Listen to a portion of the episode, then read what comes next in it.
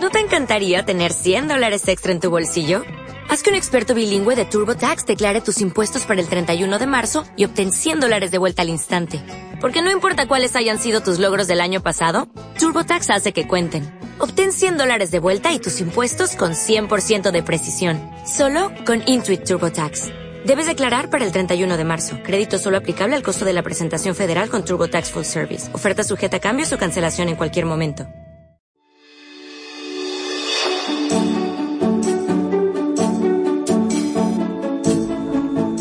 Buenos días. Continuando con esta serie de reflexiones Enfrenta tus temores, queremos entrar a tocar un tema muy sensible para todos, la muerte. Y es que la muerte despierta muchas reacciones en cada uno de nosotros. Pero la palabra de Dios nos ayuda a enfrentar estos temores que nos despierta la muerte. En Romanos 14 dice así, si vivimos, para el Señor vivimos, y si morimos, para el Señor morimos. Así pues, sea que vivamos o que muramos, del Señor somos. Para esto murió Cristo y volvió a vivir, para ser Señor tanto de los que han muerto como de los que aún viven. Pablo le ha escrito a los romanos por qué creer en Jesús y cómo se evidencia en sus convicciones y en su forma de vivir esa fe en Jesús. Y en este capítulo viene mostrando que todo lo que se haga debe ser coherente con esa fe. Y en este mismo sentido es que Pablo le escribió a los filipenses, para mí el vivir es Cristo y el morir es ganancia. Porque Pablo está convencido que el sentido de la vida solo lo da una relación personal con el Salvador y que incluso cuando llega el final de esta etapa, cuando el cuerpo ya respira por última vez, esta relación con Jesús le da una certeza para el más allá, una esperanza de vida eterna, de poder estar en sus brazos con Cristo por la eternidad. Pero entonces, ¿cómo podemos llegar a ese convencimiento de Pablo?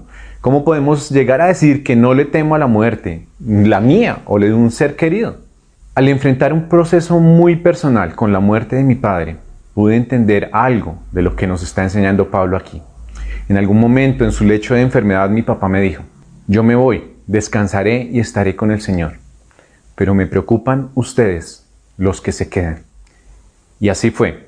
Todos en la familia pudimos experimentar de alguna manera que la muerte es parte de la vida que no se puede comprender nuestra existencia sin tener en cuenta que si vivimos es por el poder de Dios y si morimos también.